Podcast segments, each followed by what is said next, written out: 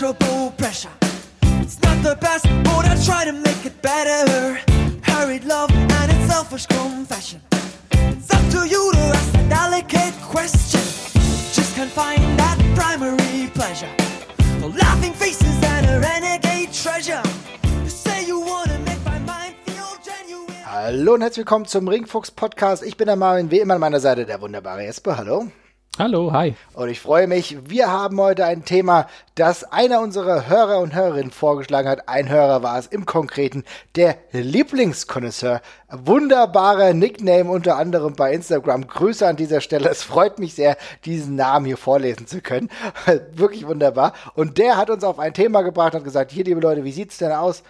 Habt ihr mal darüber nachgedacht, das Thema zu machen? Moves, aus denen noch niemand ausgekickt ist? Und das ändern wir und sagen, zumindest fast, weil mit hundertprozentiger Sicherheit weiß man das ja manchmal nicht, ja. Aber genau mit diesem Themenkomplex beschäftigen wir uns heute, Jesper. Und die Frage, die ich dir zum Anfang mal stellen will, warum werden gewisse Aktionen, also wir reden über mögliche Finisher, überhaupt geschützt? Ja, das ist eine sehr gute Frage. Ähm, vor allem, weil sie es irgendwann im Laufe der Zeit in aller Regel nicht mehr werden. Ähm, also ich meine, alles im Wrestling fußt ja so ein bisschen darauf, unsere Erwart mit der Erwartungshaltung zu spielen und die gegebenenfalls auch mal zu brechen. Und die, der Finisher hat ja jetzt logischerweise seinen Namen, weil er in der Regel das Ende des Matches signalisiert. Ähm, und es wäre aber immer auch ein bisschen langweilig, wenn es das immer, also es gibt ja auch Möglichkeiten damit zu spielen, dass man einen Finisher erstmal aufbaut, der nicht durchgezogen wird oder dergleichen, aber natürlich ist dann nochmal der nächstgrößere Schockmoment, sage ich mal, der, die logische Schlussfolgerung, dass dann doch der große finale Schlag eben doch nicht zum wirklichen K.O. reicht. Wie das auch mit so einem Superhelden ist. Selbst wenn, keine Ahnung, der Superman von einer Atombombe getroffen wird, er kommt trotzdem aus der Explosion raus und das ist alles fein. Oder der böse der Oberschurke hat es trotzdem überlebt, obwohl der, der Held alles dafür getan hat. Das ist einfach ein Erwartung, Bruch in einer Erwartungshaltung. Macht es eben nochmal spannend. Ja, das ist das eine. Und wenn wir dann mal gucken, äh, das hat sich aber dann tatsächlich irgendwie im Laufe der Zeit dann schon ein wenig aufgelöst, muss man sagen. Ne? Ja, es hat sich hier gewaltig aufgelöst. Also, ach so, eine andere Sache noch, es stärkt natürlich auch e extrem den Charakter, der, der diesen Kickout an dieser Stelle schafft. Ne? Also, wenn jemand halt irgendwie 20 Jahre lang den, alle Gegner mit dem einen gleichen Move ausgeknipst hat und dann schafft einer mal den Kickout, dann ist das natürlich auch eine Art Ritterschlag. Aber ja, es wurde im Laufe der Zeit immer weiter aufgeweicht, wie so ziemlich alles im Wrestling mal irgendwie sich gewandelt hat und es ist auch nicht so, dass es immer schlimmer geworden ist. Also ich finde, es gibt auch eine, es gibt auch viele, viele ähm, aktuelle Entwicklungen, die darauf hindeuten, dass es eher wieder ein bisschen rückläufig ist, in Teilen zumindest. Ähm, aber es gab sicherlich Phasen, da hat das Überhand genommen, da äh, hat sich das da deutlich ausgebreitet. Also ich kann mich noch gut an den Begriff der Finisher Orgie hm. äh, erinnern, ja. die, die es im Independent Wrestling eine, eine, Weile lang gab und auch immer noch gibt teilweise, wo ein Finisher per se jetzt erstmal nichts wert ist, sondern man dann schon eher die besonders harte oder Top Rope Variante des Finishers auspacken musste, damit man das irgendwie ernst nehmen konnte.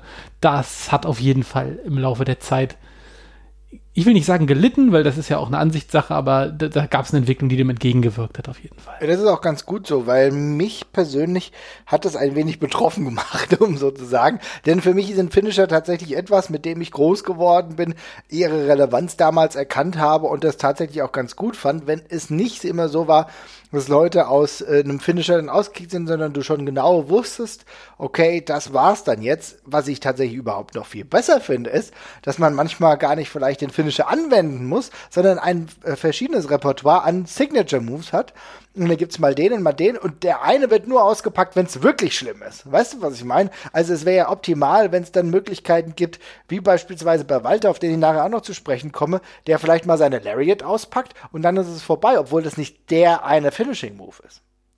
Finde ich, finde ich tendenziell auch super. Ich möchte, wollte gerade noch ganz kurz ergänzen, also ich, ähm, habe damit tendenziell habe ich damit sogar gar kein Problem, wenn es ausartet. Also das wird überraschend kommen, weil ich nee, meistens dann doch ein Problem damit habe. Aber generell tendenziell hätte ich damit kein Problem, wenn man sechs, wenn man einen großen Special Move hat, den man gegebenenfalls auch öfters anwenden muss, damit dann Schluss ist. Okay.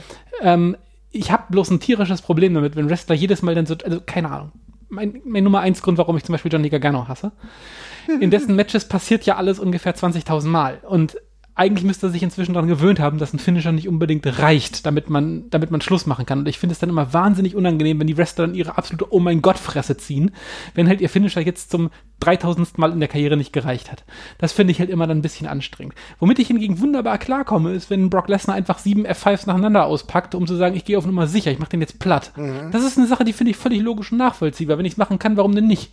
Das ist, passt ja dann. Aber ich finde, da muss dann eben auch die ganze Mimik und die ganze andere Arbeit im Ring dafür stimmen, damit man das über, überzeugend darstellen kann, wenn man wirklich schockiert ist davon. Also das ist ein sehr guter Punkt. Also es kommt natürlich wie immer beim Wrestling auch sehr auf die Mimik drauf an. Ne? Ja. Die Art und Weise, wie du das verkaufst. Brock Lesnar verzieht da tatsächlich auch erstmal gar keine Miene, weil es ist genau, er weiß ganz genau, dass das alles irgendwie jetzt gerade auch Supergegner sind, die er jetzt irgendwie platt machen muss. Da braucht man halt ein bisschen mehr. Genau, Insofern, macht dann, gut, dann machen wir eben noch einen. Genau, es ist halt wie eine Arbeit im Endeffekt. Ne? Was ich aber trotzdem nochmal akzentuieren will, wo ich noch mal ganz gerne zurück will, ist die Frage, wann wir denn einen Unterschied erleben konnten, wann gab es diesen Wandel.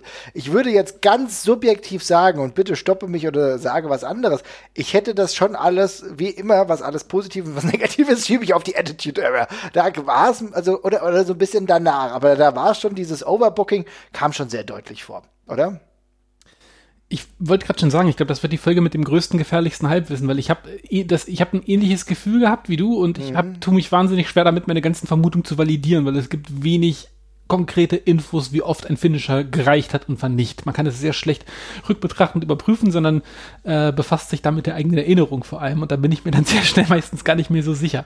Ich hatte aber das gleiche, den gleichen Gedanken wie du mhm. und kann mich noch dran erinnern, dass damals gerade auf, also im Mainstream Wrestling, gerade so bei Rock gegen Austin, die Diskussion sehr am Toben war, dass da die Finisher nichts mehr zählen, zum Beispiel auch. Und dass es da eben sehr viel ausgetauscht und übertrieben worden ist, beispielsweise an der Stelle auch. Und es da eben einfach, ja, zum einem eigenen, zum Stilmittel und nicht mehr zum Schlusspunkt verkommen ist. Also ich hätte das jetzt zumindest fürs Mainstream Wrestling mhm. auch in die Attitude Era Zeit geschoben. Äh, fürs US Mainstream Wrestling sollte ich dazu sagen. Ich kann ehrlich gesagt nicht konkret beantworten, wie das auf dem japanischen Markt ausgesehen hat, weil da waren, da gab das, da gab, da gab es ja genau diese Abstufung, die du gerade als wünschenswert deklariert hast, mit verschiedenen Signature Moves, äh, die in abfolgender Hierarchie auch mal ein Match beenden können, gab es da ja schon deutlich länger. Ähm, und da hatte dann ja Kenta Kobashi beispielsweise vier, fünf verschiedene adäquate Mittel, ein Match zu beenden, auch an der Stelle. und hat dann da so ein bisschen durchgeschaltet. Und dann wusste man schon, in Big Matches reicht vermutlich die kleinste Variante auch nicht unbedingt. Ja, das stimmt, das ist richtig. Aber nur mal ganz kurz dazu, ich habe eben den Begriff Overbooking verwandt. Mhm. Also Overbooked ist im Endeffekt, und bitte korrigiere mich, wenn ich es nicht hundertprozentig richtig gesagt habe, etwas in einem Match, wenn zu viel, wenn sehr, sehr viel passiert. Das heißt, also es gibt vielleicht zu viele Gimmicks in einem Match oder äh, zu viele Leute, Leute sind involviert oder wenn halt das Match so vollgestopft ist von Situationen, Finisher hier raus, Finisher da raus oder so, ne? Ja, ich glaube, äh, dafür muss man nicht mehr Wrestling-Fan sein, um den Begriff so nachvollziehen zu können. Also im Wrestling ist genau das, was du gesagt hast, ein über, übertriebener Einsatz von Stilmitteln jeglicher Art. Das kann ja viel zu viele Storywendungen sein mit irgendwelchen komischen Ref-Bumps und irgendwie 20 Run-Ins, können aber halt auch einfach ein völlig überpacedes Match in 20 Minuten mit 75 Finishern sein, wo einfach ein, Drama ein dramaturgischer Höhepunkt den nächsten jagt und jede einzelne Aktion gar nicht, gar keinen Raum hat zum Atmen. Aber ich denke, das kennt auch jeder aus Filmen, die zu viel wollen. Also auch aus High, gibt's ja auch in viele Blockbuster-Produktionen, wenn ich jetzt mal so an die letzten Star Wars-Filme oder sowas denke, die alle prügeln, prügeln, prügeln, weil keine Zeit da ist die ganze Zeit und einfach von einem Spot zum nächsten springen die ganze Zeit. Und da merkt man eben auch so, ey, da ist einfach, da ist viel zu viel drin und äh, es ist eben nicht besser als die Summe der Teile, sondern es wird schlechter als die Summe der Teile tatsächlich, dadurch, dass kein einziger Teil eines Matches oder des Films irgendwie Zeit hat zu atmen. So. Mhm. Ja, das ist sehr gut beschrieben. Und auf einen Punkt will ich noch hingehen, denn du hast natürlich darüber ähm, gesprochen, oder wir haben darüber gesprochen, wie das in der WWE war. Aber Overbooking ist natürlich auch ein Aspekt in einer Liga, über die wir vor einigen Wochen schon gesprochen haben. Und zwar PWG ist eigentlich so die, die Mutter äh, der ähm, Finisher, die dann leider nicht reichen. Das muss man auch sagen. Ne? Ja, das hat auf jeden Fall diesen Trend losgetreten, wobei ich PWG dafür gar nicht so richtig böse sein kann, weil irgendwie stört es mich viel mehr, wenn es in einem einzigen, einzigen isolierten Match passiert. Mhm. Ähm, auf einer Karte, die sonst nicht damit arbeitet. Bei PWG weißt du, du kriegst jetzt hier drei Stunden Zirkus zu sehen, wenn du das sehen möchtest. Und es ist halt du, du kennst die, die Blaupausen der Wrestler aus anderen Ligen. Du weißt, wie die normalerweise wresteln. Und bei PWG ist es eben alles auf 200% hochgestellt einfach. Es ist einfach doppelt so schnell. Und es braucht doppelt so viel anderen Kram ist nicht meins, aber ich kann dem halt auch nicht böse sein, weil du kriegst halt das, wofür du bezahlst bei dieser Liga eindeutig. Ne? Das ist ein ganz klares Produkt. Das ist Indie, Indie auf, auf, auf, auf, auf der höchsten Lautstärke, die geht. Und ähm, dann ging das da eben genau das los, was du gesagt hast, mit völlig übertriebenen Finisher-Orgien. Also es sind ja auch super viele das war ja auch teilweise schon fast parodistisch, was da passiert ja, ist. Und die, ist eine eigene, eigene Wrestling-Form fast gewesen, muss man sagen. Genau, und ich meine, das ganze Gimmick von den, von den, von den, ähm, äh, von den Young Bucks ist da ja auch quasi dadurch entstanden, dass die da eben einfach völlig übertrieben haben und dann irgendwie aus Trotz halt 75 Mal den Finisher von Shawn Michaels gezeigt haben mit Superkicks en masse. Ähm, ja, ja, definitiv. Also nur mal ein ganz äh, kleiner Ausflug dahin, aber ich würde sagen, wir haben so ein bisschen umrissen, worum es geht und kommen jetzt eigentlich ins Eingemachte und schauen mal, welche Finisher gab es, die noch, ja, wo noch nie jemand ausgekickt ist oder wo es zumindest so war, dass das nur ganz, ganz selten passiert ist, weil wir haben es ja vorhin schon mal illustriert, am Ende kann es immer mal bei einer Hostshow gewesen sein und dann wissen wir es nicht, dann haben wir es nicht mitbekommen. Oder man vergisst mal das Raw, was weiß ich, was 1999 war. Das kann auch passieren. Und ja. sind wir definitiv nicht. Du hast eben über die äh, Datenlage gesprochen, die ein wenig unübersichtlich ist. Aber ich würde sagen, ich fange gerade mal gerne an, wenn das okay ist für dich. Ja, und habe eine Aktion im Kopf, die mir als Kind immer sehr, sehr präsent war. Auch weil ich fand, das war ein unfassbar geiler Typ. Wir haben schon oft über ihn gesprochen in diesem Podcast. Es geht um Razor Ramon und es geht um die Razor's Edge. Und das war für mich früher zumindest ein Finisher, bei dem ich immer das Gefühl hatte, Razor's Edge, eins, zwei, drei Jesper, oder? Yes, absolut. Und dann fragt man sich eigentlich, warum, weil Razor Ramon ja nie irgendwie World Champion gewesen ist und beileibe nicht alles gewonnen hat in seiner Karriere. Man hat sogar ein paar Niederlagen sogar sehr präsent, aber es gab da, glaube ich, einen ganz einfachen Kniff, den Scott Hall auch mal selber gesagt hat und der war, ja, in den Matches, die ich verloren habe, habe ich einmal nicht versucht, Razor's Edge zu zeigen. und das ist eigentlich schon das ganze Geheimnis, ne? Warum soll ich mir dann irgendwie mein eigenes Finish entwerten, wenn ich schon weiß, dass ich verliere? Gut, wenn alle Leute im Wrestling den Gedanken hätten, dann würde es schwierig sein, dramaturgisch gute Matches zu erzählen, aber Scott Hall ist eben Scott Hall, den kennt man eben auch und der hat dann eben beschlossen, nö, dafür packe ich das dann gar nicht erst aus. Ähm, und ja, so ist es halt auch. Also es gab, glaube ich, also ich kann mich an keinen Kickout aus einer Razor's Edge erinnern, da mag man mich jetzt irgendwie auch Lügen strafen, aber es war dann, glaube ich, nicht in einem prominenten Match. Es ich hatte vorhin überlegt, ob Goldberg vielleicht mal ausgekickt ist, aber ich glaube, da war dann irgendwie auch eine Pin-Unterbrechung oder irgend sowas dabei. Also wirklich ein ich, ich, rede hier wirklich von knallharten Kickouts, ne? Alles andere zählt nicht. Und ich, da fällt mir auf jeden Fall nicht viel ein. Also wenn, dann war es schon ein ziemlich singuläres Event, würde ich sagen. Hätte ich nämlich auch gedacht, ne? Und das ist echt so ein Punkt, wo ich sage, okay, natürlich bin ich groß geworden in der Zeit, wo er ja natürlich auch unfassbar viele Jobber besiegt hat mit diesem Move, ne? Das hast du reihenweise gesehen. Razor Ramon kommt raus, geiler Typ, paar Aktionen, zack, zack. Aber ich glaube, es war wirklich selbst in Big Match Situations so, wenn er das Ding dann gewonnen hat, dann mit der Razor's Edge und da ist auch keiner mehr ausgekickt. Also insofern Liebe Leute, schreibt immer gerne fleißig, wenn ihr wisst, na, na, na, da war was, dann schreibt uns gerne rein, weil, wie gesagt, unfehlbar sind wir nicht. Aber es ist unabhängig davon ein Move, der zumindest auch von ihm gut protected wurde. Ja, absolut. Und ähm, das ist besonders spannend, weil er eben auch nicht unbedingt komplett an der, an der Spitze der Card war. Ähm, viele von den Moves, von denen wir noch reden, sind regelmäßig in den ähm, sind, regelmäßig im Repertoire von Spitzenwrestlern oder von Main-Event-Wrestlern, äh, wo es dann eben auch Sinn macht. Und ähm, ja, aber das ist jetzt tatsächlich mal, ich, Mitkader ist auch ein zu schwacher Begriff für Scott Hall auf jeden Fall, aber es ist ein ziemliches Unikum in der Form, finde ich, auf jeden Fall. Definitiv. Wen hast du denn noch aufgeschrieben?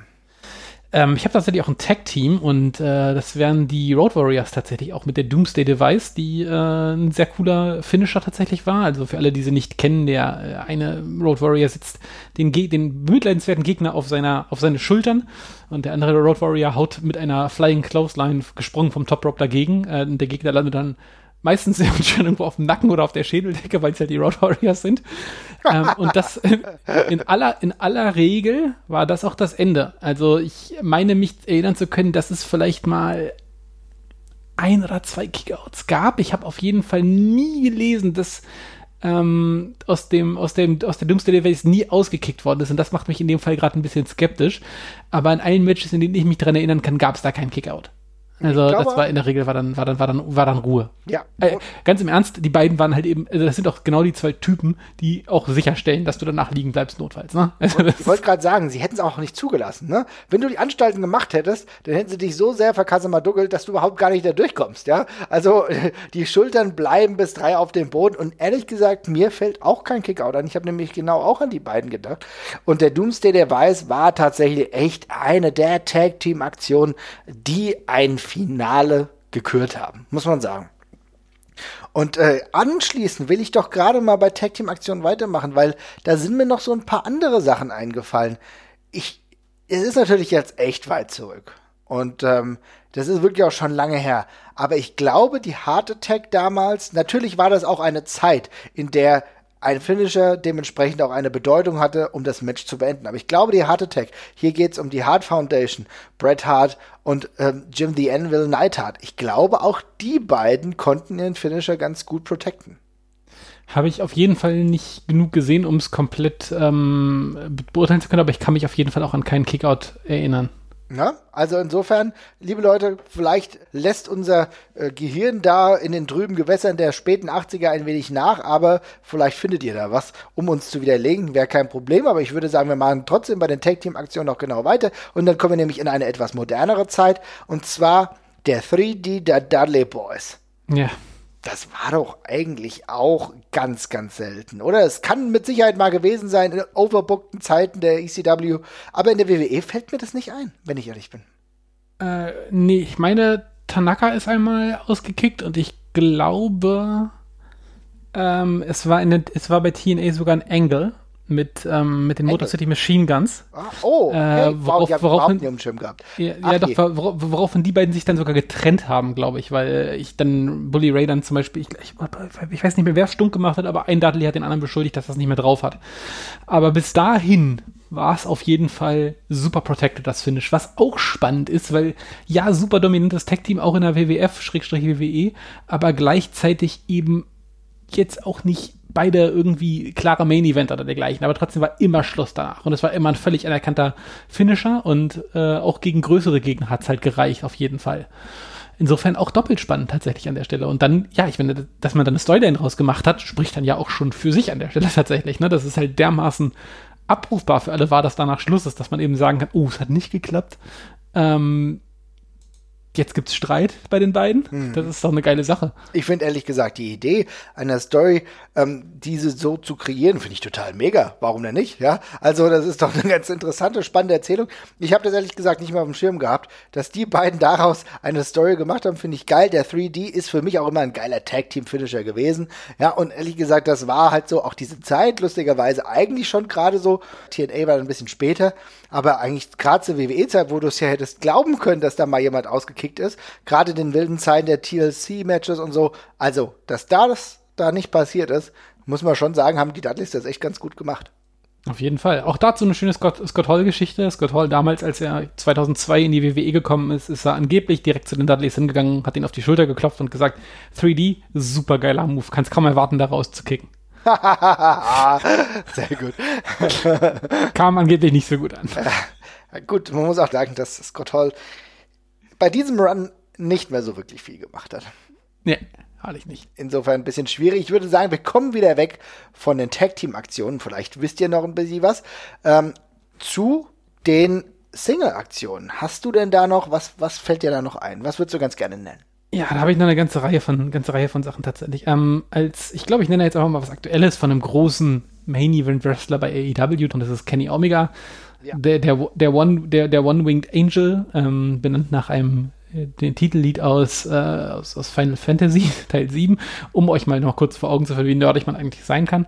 Ähm, Gab es bisher tatsächlich, glaube ich, einen einzigen Kickout raus. Das dürfte Kota Ibushi gewesen sein. Ein einziges Mal im Rahmen der Golden Lover Storyline. Ansonsten auch komplett protected. Bisher noch nie jemand rausgekommen.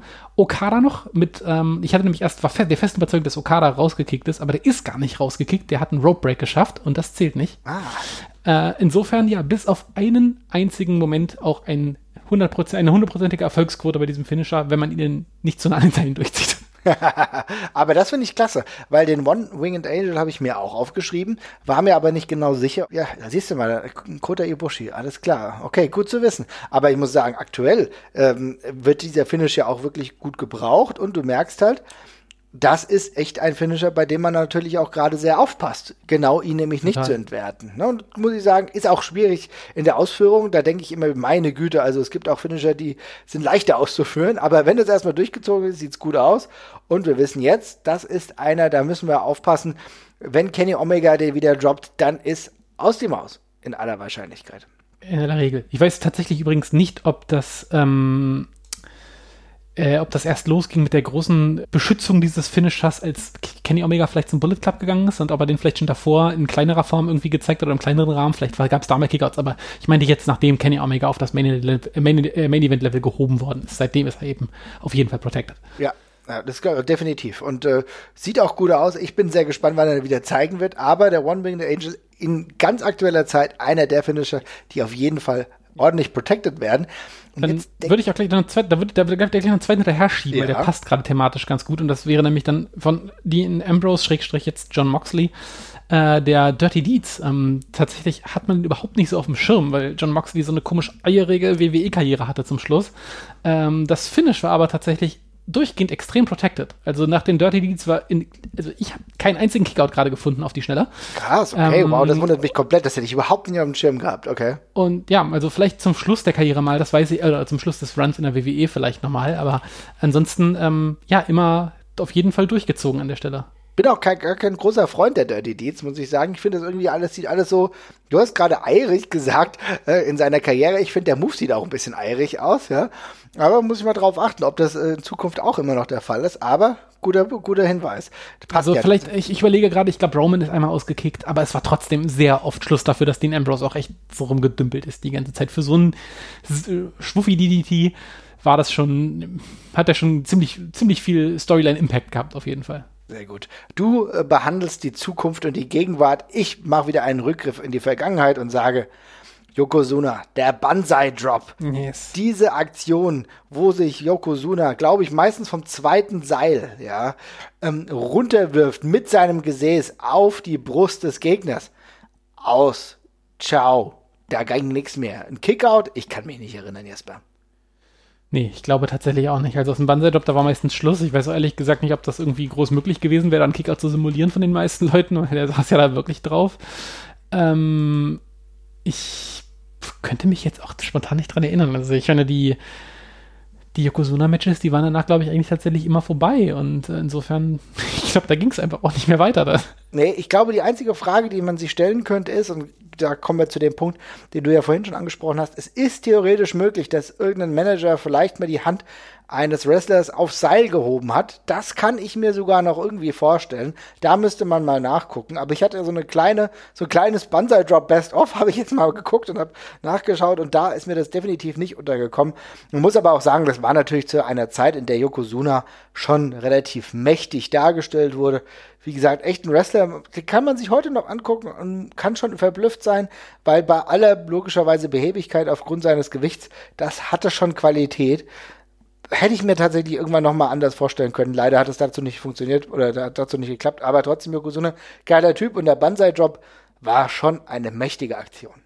Ja, auf jeden Fall. Also ich meine, da muss man sich, braucht man eben auch nicht viel Vorstellungskraft, um zu sich um irgendwie nachvollziehen zu können, dass das halt sehr wehtun wird. Hier ist auch wieder der Aspekt der Glaubwürdigkeit natürlich einfach ja. wichtig. Du weißt ganz genau, Alter, das sieht aus, als würde es wehtun, das tut auch weh. Und ganz ehrlich, ich als kleiner Steppkin habe dann auch gedacht, ja, okay, also das brauche ich jetzt nicht. Ne? Also, ja, ja, also mal ganz, ganz im Ernst, ich, also, ich glaube, ein, ein Großteil der Rufe dieser, die, die, der, der positiven Rufe dieser Finisher hängt eben mit der damaligen Jobberkultur zusammen. Ne? Wenn du die, Sehr guter man, Punkt. Man, man ja. muss das, man muss das eben einfach mal sagen, die haben diese, es gibt diesen einen grausamen Banzai-Drop von Yokozuna gegen diesen einen gegen diesen einen Jobber und ich weiß nicht, ob es mit Absicht ist oder so ein halber Botch, aber wo er den einfach das Gesicht halt zermalmt mit seinem Hintern. Ja. Und das gleiche gibt es halt mit der Doomsday-Device, wo halt irgendwie die, die Road Warriors einfach die Leute zu Tode dreschen. Und ich meine, wenn du die Razor, die Razor's Edges anguckst von Razor Ramon, das ist der gleiche Kram. So hat er keinen anderen WWE-Work auf den Nacken oder auf den Kopf geschmissen. Äh, und mit, mit diesen Jobbern, mit diesen, die auch damals eben aussehen wie die hinterletzten Lurche, da kannst du sie machen. Das war ne? so gut. Diese Jobber, ey, geil. Gibt's ja heute gar nicht mehr in diesem Niveau, nee. ja? Nicht in der Form, nee. Da, also das war aber schon, ja, das ist natürlich ein ganz guter Aspekt. Und ich glaube, da können wir nochmal ganz kurz en Detail drüber sprechen, weil es ist natürlich so, und das haben wir eben auch bei Research auch gemeint, wir haben damals die Demonstration der Macht der einzelnen Wrestler mitbekommen, halt eben, weil das Gegenüber so schwach war und deswegen gingen die Matches ein bis zwei bis drei Minuten, dann war, war Sense und die wurden halt immer mit einem Finisher besiegt. So, und dann wusstest du, okay, das ist ein krasser Move. Hätten die sich immer auf gleichwertigem Niveau befunden, wäre es vielleicht auch ein bisschen anders geworden und wir hätten gar nicht mehr diese klare Konturierung, ne?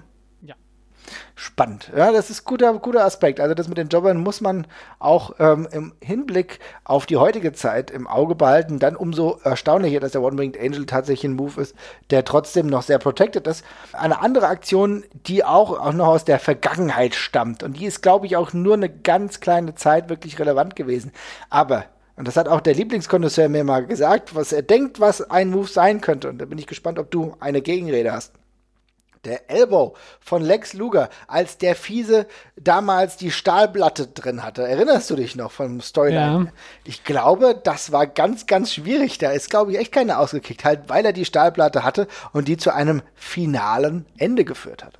Puh, ja, könnte ich mich jetzt auf jeden Fall nicht dran erinnern. Also ich habe tatsächlich auch nicht so wahnsinnig viele Erinnerungen an Lex Luger Matches von damals. Das ist aber, gut so. Äh, ähm, tatsächlich, ich an einen Kickout könnte ich mich da an der Stelle auch nicht erinnern. Muss, ja? ich, muss ich zugeben, ja. Also ich meine, das ist ja eine Erzählung gewesen, die er, glaube ich, als Narcissist gehabt hat, wenn ich das richtig in Erinnerung habe. Ja? Das ist eine ganz äh, interessante Gimmickform von ihm damals gewesen. Erst war er The Narcissist und dann ist er ja zum Face geworden, der All-American Lex Luger, ne? Ja, stimmt, ja. Also ich glaube, da hat der Lieblingskonnoisseur tatsächlich recht. Ich hatte nämlich noch mal ein bisschen rumgeguckt und Lex Luger hat ja eine durchaus, ja, wie soll ich sagen, lebhafte Vita in der WWE, dann später auch bei der WCW. Da waren durchaus viele Niederlagen dabei. Aber ich glaube, in dieser Zeit, da war das gar nicht so verkehrt. Also, wen hast du denn noch so? Noch einen relativ unwahrscheinlichen Neuzugang auf der Liste und das wäre ähm, Pack tatsächlich in der WWE sogar gewesen. Ich bin mir relativ sicher, ähm, also ich mein, mein Stand davon Mit war. Mit Black 2000, Arrow meinst du? Ja, oder damals noch Red Arrow, mhm. glaube ich, noch in der, in der WWE.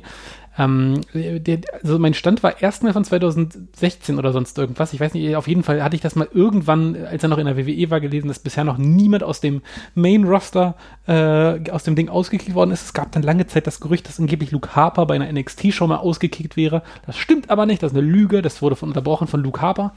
Äh, und dann war bis zum Schluss der WWE-Karriere ist, glaube ich, niemand aus diesem Finish aus, ausgekickt. Es gab auch hier ähm, einmal noch ein False-Finish mit beinahe auf dem Seil, also mit einem, mit einem, mit einem Rope Break. Ich glaube, mhm. bei, ich glaube, es war Seth Rollins, ich bin mir mal nicht mehr ganz sicher.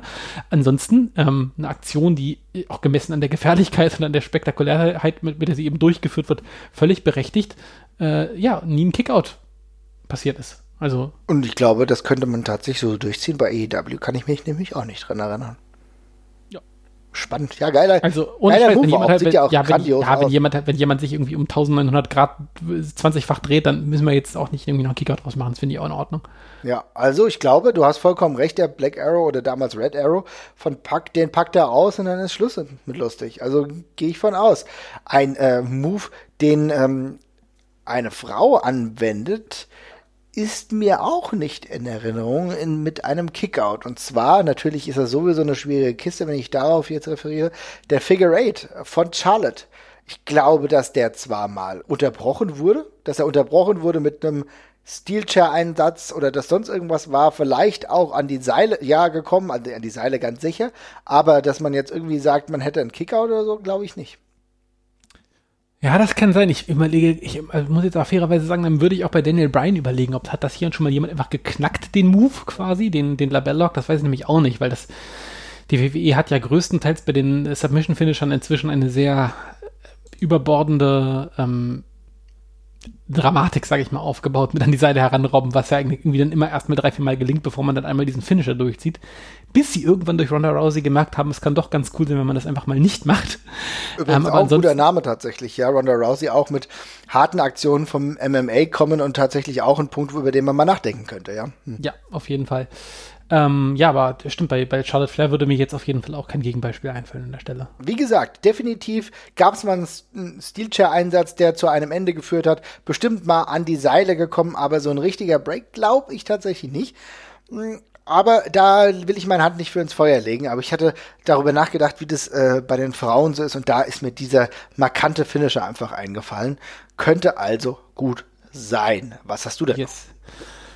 Oh ja, ich glaube, ich, ich habe es mir jetzt lang genug aufgespart, aber ich nenne jetzt einfach mal die, die, die, die Mutter dieses Themas hier quasi äh, und äh, werfe einen Blick nach Japan rüber und nenne jetzt einfach mal Kenta Kobashi, ähm, weil der Burning Hammer ich glaube, der, der, um den Move ranken sich genug Mythen und eine, und, äh, genug, genug Bass, um alles jetzt auch mal kurz zu nennen.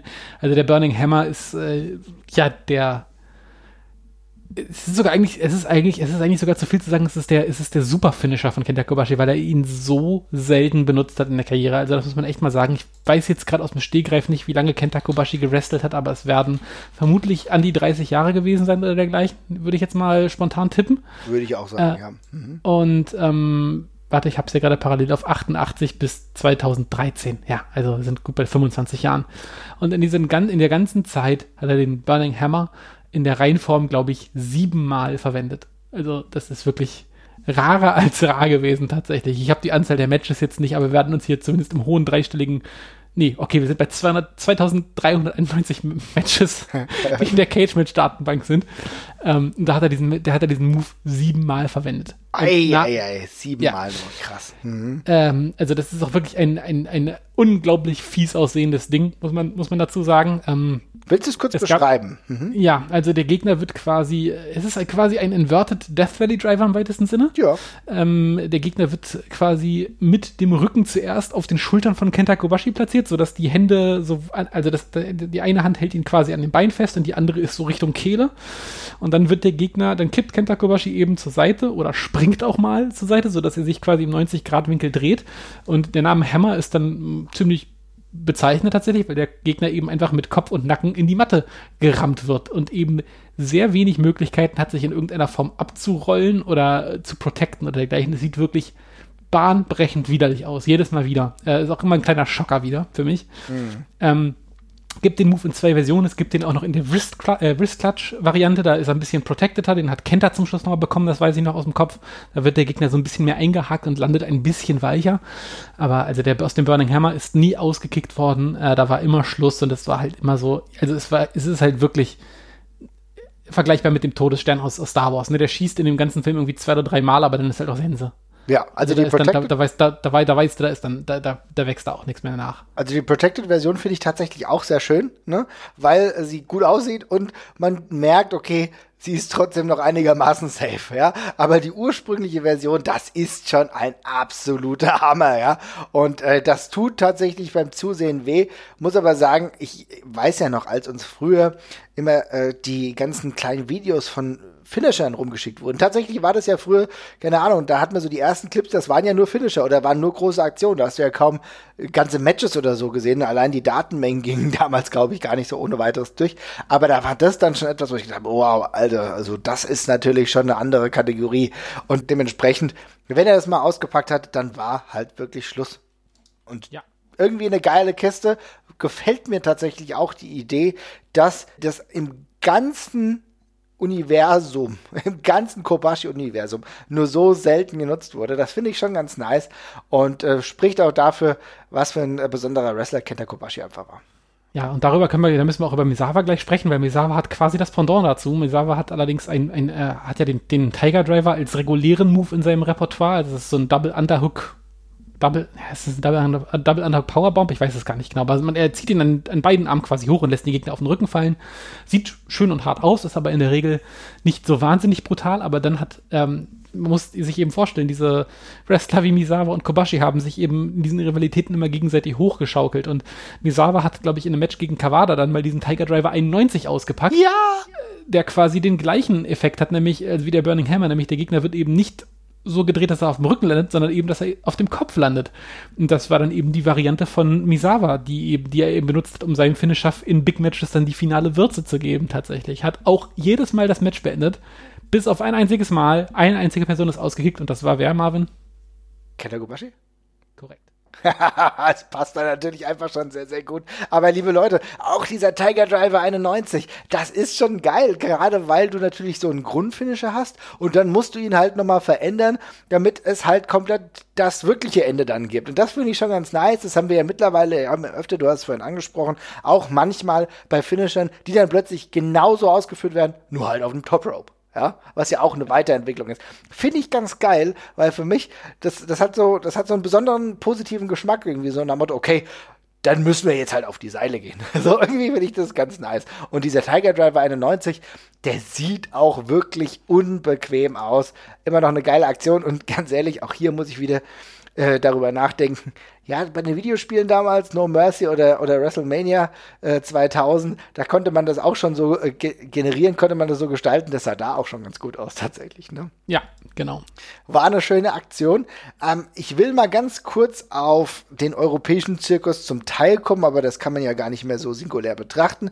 Aber ich glaube, bei Walter habe ich mir viele Gedanken gemacht, weil tatsächlich ist es ja so, über den ich vorhin ja schon gesprochen habe, Walter ist ja ganz ein Wrestler, der nicht diesen einen Finisher hat.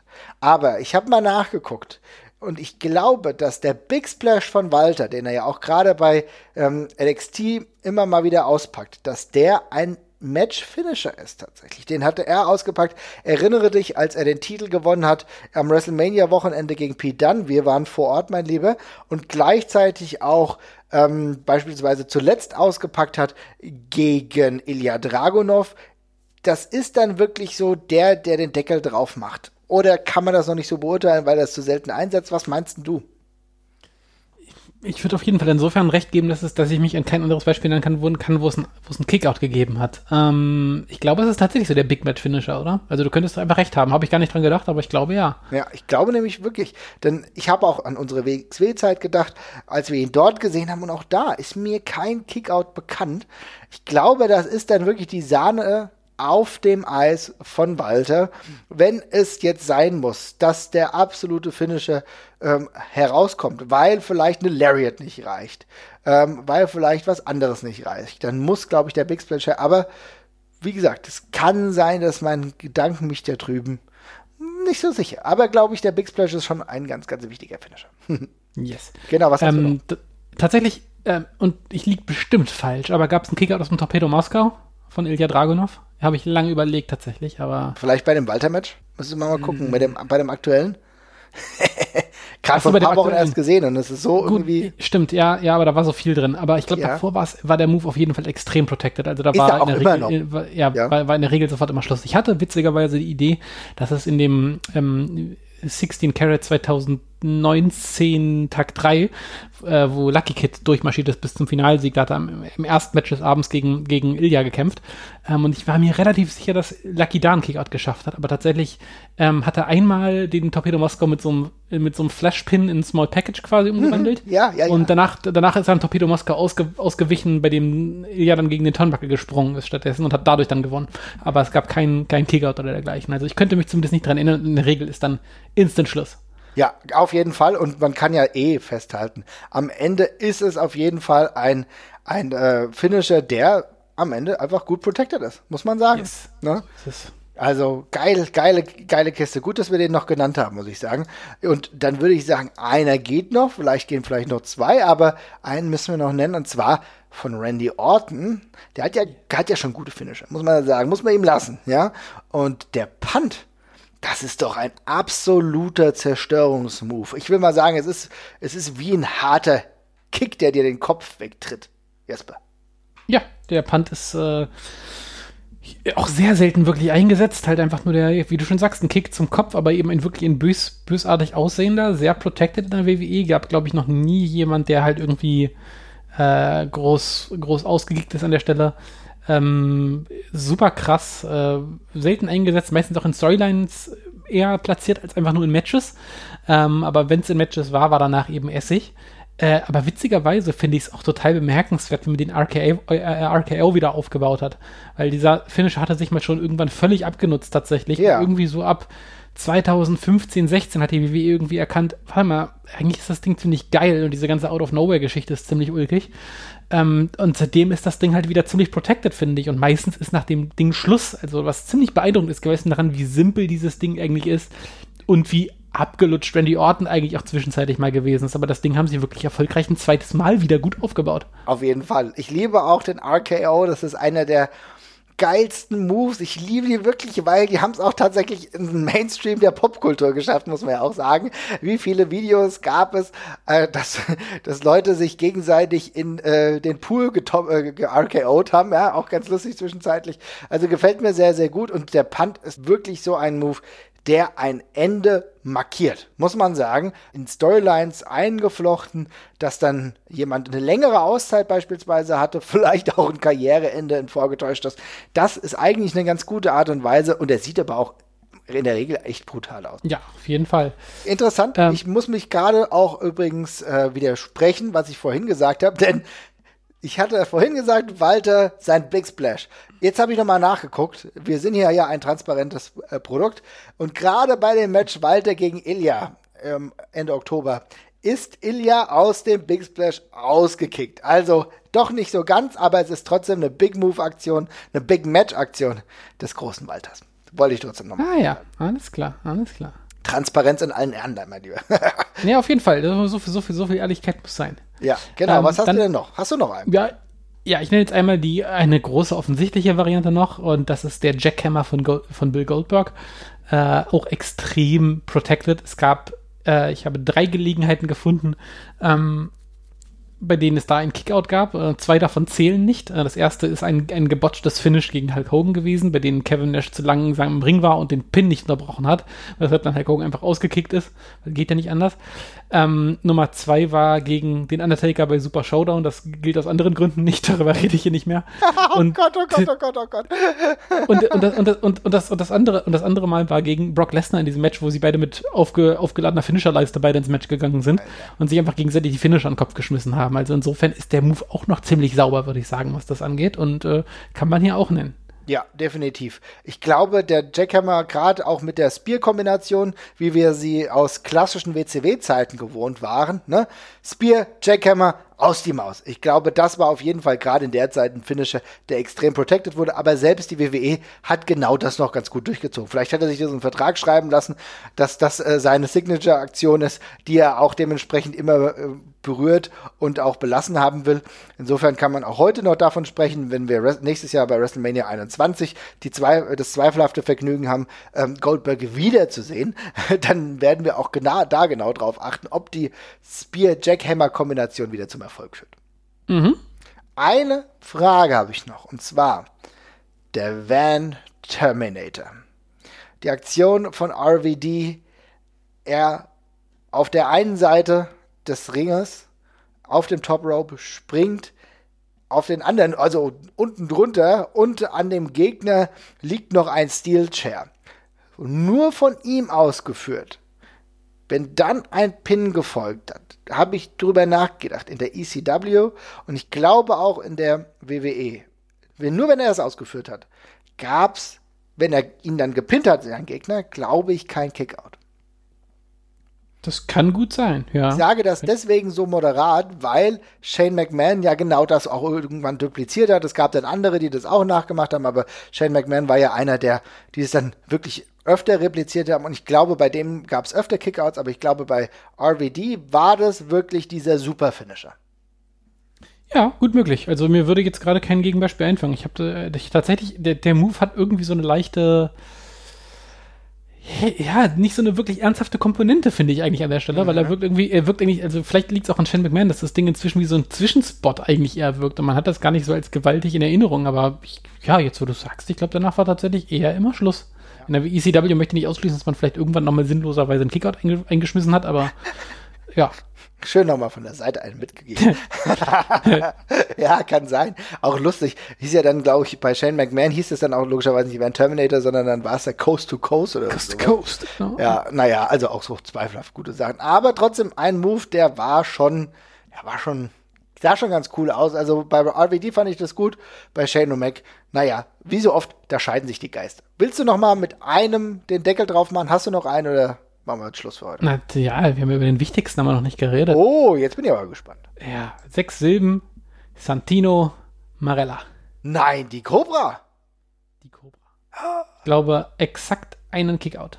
Oh nein. Was? Daniel, Daniel Bryan in der Elimination Chamber, glaube ich. Und ansonsten immer durchgezogen. Und das liegt einfach nur an der simplen Tatsache, dass der Gag nicht lustig ist, wenn er nicht funktioniert.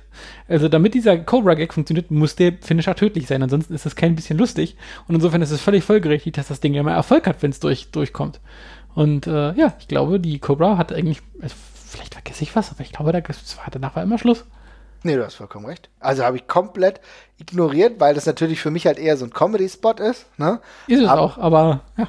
Aber es passt ja doch durchaus in die Erzählung des Wrestlings und auch so einen humoristischen Aspekt, den kann man natürlich auch mit so einer protecteden Aktion ganz gut zeigen. Insofern, Chapeau, mein Lieber. Ich glaube, es gibt kaum einen besseren Abschluss zu dieser Folge als die Cobra, die im Endeffekt dazu geführt hat, dass reihenweise Leute aufgeben mussten. Gestorben sind übrigens durch Schlangenbisse. Zum Glück irgendwann durch magische Kräfte wieder am Leben erweckt worden. Also insofern, liebe Leute, wenn ihr noch weitere Ideen habt, wer fällt euch noch ein, was für ein Finisher fällt euch noch ein, dann schreibt uns sehr gerne. Ich fand, da haben wir doch echt einige Moves gefunden äh, und ich muss mir jetzt auch noch auf jeden Fall ein paar angucken, vielleicht sogar ein paar Cobras. Guckt da ein paar Cobras Auf jeden Fall. Liebe Leute, macht's gut, ihr Lieben, es hat mich sehr gefreut und lasst mal ein Like da oder macht mal eine iTunes-Rezension. Ciao, ciao. Ciao, ciao.